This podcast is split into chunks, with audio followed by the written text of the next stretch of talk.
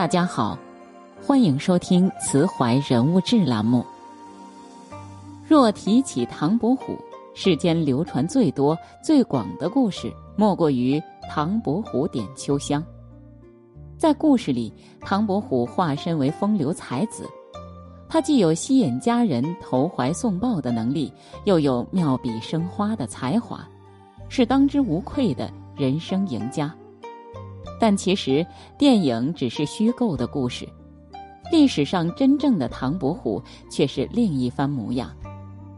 他拥有过人的才华，与祝允明、文征明、徐祯卿并称为江南四才子，更与沈周、文征明、裘应并称为吴门四家。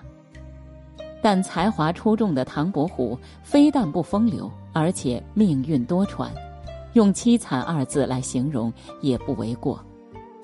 他曾在一年内失去五位至亲，也曾被官场捉弄，被妻子辜负，人生最难时，连一日三餐都吃不上。常言道：“人生不如意事十之八九。”可唐伯虎的人生可以说是把所有的苦难都尝了一遍。命运的薄情足以摧毁一个人的斗志，甚至为了生存，为五斗米而折腰。但唐伯虎则不然，纵然生活百般刁难，他依然执笔走天下，活出了自己的骨气和尊严。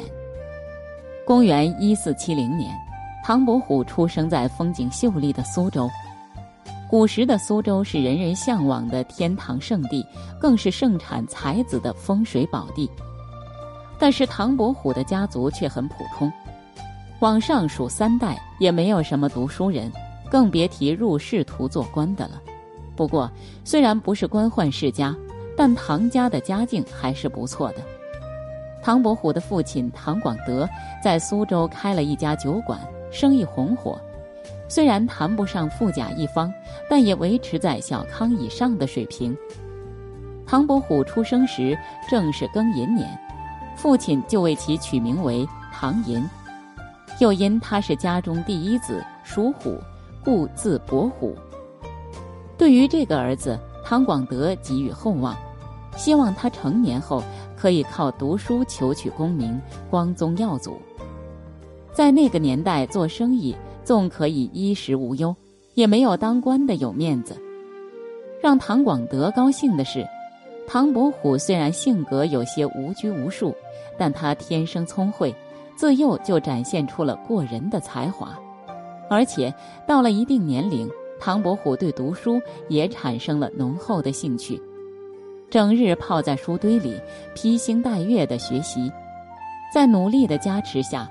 唐伯虎年纪轻轻就显露出了过人的一面。唐伯虎真正成名时刚满十六岁，那年，唐伯虎以第一名的成绩考中了秀才，一举高中，让他声名大噪。不但实现了父亲的期盼，更成为誉满江南的才子。古往今来，有天分的人比比皆是，但成功者却寥寥无几。究其原因，无非是太过自满而放弃了努力，最终消耗了天赋，成为一事无成的普通人。所以，一个人拥有才华固然重要，但努力同样必不可少，否则也很难成大器。家境良好，自己又年少有为，朋友也都是志同道合的人，唐伯虎的日子别提有多滋润了。其实。那会儿的唐伯虎并没有想过有大作为，他觉得眼前的日子逍遥又自在，为什么非要入官场呢？文人骨子里都有点清高，他们不屑于去争名夺利，但人生充满了未知，没有人会预料到未来会发生什么。有时候一场突来的变故足以改变人生轨道。唐伯虎也如此。他的顺遂和逍遥，在二十四岁那年画上了句号。那年，他的父亲、母亲、妹妹、妻子和孩子相继病逝，原本热闹的家庭，如今冷冷清清，只剩下他一人了。那种痛苦外人不足以体会。一时间，性格乐观的唐伯虎性情大变，他整日沉浸在失去亲人的悲痛中，难以自拔，浑浑噩噩的送走了一天又一天。在他低谷时，幸得有好友祝枝山。祝枝山见他整日消沉，就鼓励他振作起来，不然怎么对得起死去的家人，并劝他努力走科举之路。其实。人生遭遇如此重大的变故，一般人很难重回正轨，有些人甚至余生都在消沉中度过。但唐伯虎没有，听到友人的话后，他觉得与其堕落，不如奋起直追，或许会看到不一样的风景。于是收拾好心情后，他选择重新出发，开始努力读书。苦读三年后，他参加乡试。一举夺魁，成为应天府解元。试想一下，若是唐伯虎没有从痛苦的深渊里走出，哪里会有金榜题名时呢？就像马斯克所说：“人生最重要的是触底反弹的能力。”那些具备触底反弹能力的人，哪怕不名留青史，不取得巨大的成功，但也一定不会差到哪里去。人生数十载，犹如大海行舟，难免会遇到风浪的袭击。但当风浪袭来时，一定不要轻易认输。有时候逼自己一把，也许会顺利上岸。乡试第一名，让唐伯虎找到了奋斗的目标。和所有读书人一样，他为自己描绘了一幅充满美好和名利的蓝图。他要进京赶考，拿下状元郎的称号。此时的唐伯虎因成绩突出，也不能免俗，有些飘飘然了。说话做事总是很招摇，在斗争激烈的官场，这样的性格很容易招灾。好友们怕他招惹不必要的麻烦，临行前不断叮嘱他，务必要低调。可人在得志时，哪里还会记得这些良言？更是会放松警惕。唐伯虎在进京路上结识了富二代徐经，二人一路高歌，非常高调。唐伯虎更是放下豪言，会试第一，非我莫属。结果那年的题目很偏，只有两位考生给出了标准答案，一位是唐伯虎，另一位是徐经。唐伯虎正满心欢喜的等待放榜，自己就会成为红人了。可他做梦也没有想到，非但没有求取功名，还成了阶下囚。而这一切，皆因明朝弘历年间著名的科场舞弊案。有人将他和徐经告上法庭，说他们作弊。唐伯虎自然不会作弊，他只不过是政治斗争的牺牲品。一时间，唐伯虎成为天下人耻笑的对象，他的人生也从巅峰再次跌入谷底，而这一次直接让他尊严扫地。出狱后，判官让他去浙江做小吏，也算有个一官半职，可唐伯虎却一口拒绝。面对人格上的侮辱，他断不接受这种施舍。在给好友的信中，他写道。岁月不久，人命飞霜，何能自露尘中，屈身低眉以窃衣食？做人可无傲气，但不可无傲骨。在是非权贵面前，不能为了五斗米而丧失尊严，这样的人才值得敬佩。惨遭诬陷的唐伯虎，落落寡欢地回到了苏州。此时的他，不再是人人敬仰的才子。而是一个作弊的人，乡邻们都给他脸色看，说一些难听的话。第二任妻子一看锦衣玉食的生活没希望了，整日和他吵架，最后唐伯虎无奈只能休妻。妻子没有丝毫的留恋，转身离他而去。那是唐伯虎人生最失意的岁月，失去亲人，他尚可重新振作。但背着作弊的骂名，让他颓废了。他早就失去了人生目标，不知我来何去何从。醉生梦死时，他写下了：“眼前富贵一平齐，身后功名半张纸。古称彭祖寿最多，八百年后还如何？请君听我歌且舞，生死受邀皆由他。”如果照此下去，唐伯虎的后半生就真的无望了。好在他身边有好友相伴，经常给他鼓励，让他看淡人生得失。经过几年的调整后，唐伯虎确实醒悟了，也看开了。什么权贵功名，无非过眼云烟，何必那么在意？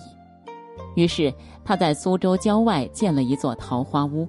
自号桃花庵主，过起了闲云野鹤的日子，靠卖画为生。这一时期，唐伯虎在艺术上的造诣很高，许多文人雅士都慕名前来，只为求他的书画。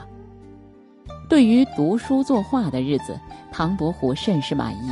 高兴时，他写道：“不炼金丹不坐禅，不为商贾不耕田。”闲来写就青山脉，不使人间造业钱。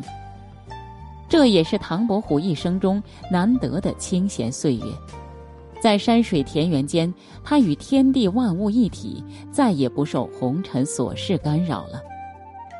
世人常以为功名利禄、万人称颂才是人生的最终追求，殊不知，人生越简单越快乐。远离是非，不被名利所累，这才是人生的最高境界。身居桃花庵的唐伯虎，原本早就和官场脱离了关系，但许是内心深处有那么一丝丝的不甘心。于是，公元一五一四年，四十五岁的唐伯虎来到了宁王朱宸濠的门下做幕僚。但几个月后，他发现宁王有造反之心。造反是一定会背上骂名的，而视名誉为生命的唐伯虎，怎会与他同流合污呢？哪怕宁王有所承诺，他也绝不会服从。为了逃离宁府，唐伯虎只能选择装疯卖傻。他在大街上裸奔，高喊：“我是宁王的贵客。”如此爱惜名誉的人，却只能通过不堪的方式逃离官场的是是非非，想来又可悲又可敬。这次之后，唐伯虎彻底看透了官场，也断了入仕途的心。人生最后几年，他依旧靠卖画为生。后来，他身体大不如从前，把画笔都吃了，只能靠祝枝山等友人的接济，勉强度日。公元一五二四年，唐伯虎走完了他跌宕起伏的一生，终年五十四岁。一日兼作两日狂，已过三万六千场。他年新时如相问，只当漂流在异乡。这是唐伯虎的绝笔诗，读来无限凄凉。命运如此薄凉。他依旧一日当两日过，但穷其一生，他都只是个漂流客。后人提及唐伯虎时，不无遗憾地说：“其实他原本可以活得更好点，但他的骄傲和骨气，注定他一生颠沛流离。”确实如此，唐伯虎才华横溢，但凡他世俗一点，也不至于最后几年。靠人接济过活，但如果那样，他就不是唐伯虎了。他视尊严为生命，哪怕过着粗布麻衣的日子，也绝不妥协。他是一内心干净而又纯粹的人。虽然一生不得志，但唐伯虎却活出了自己，保留了文人气节，更给后人留下了诸多作品，供我们品味。谁说这不是一种成功呢？以上就是我们今天分享的全部内容。喜欢这篇文章，欢迎在文末点亮再看。如果你想看到更多像今天这样的人物故事，从他们的人生中获得令人受益的力量，慈怀向您推荐一个公众号，叫“识路人”，专门为大家每天讲一个人物故事，学习名人大家的人生智慧。欢迎大家长按文末的“识路人”海报二维码，免费收听。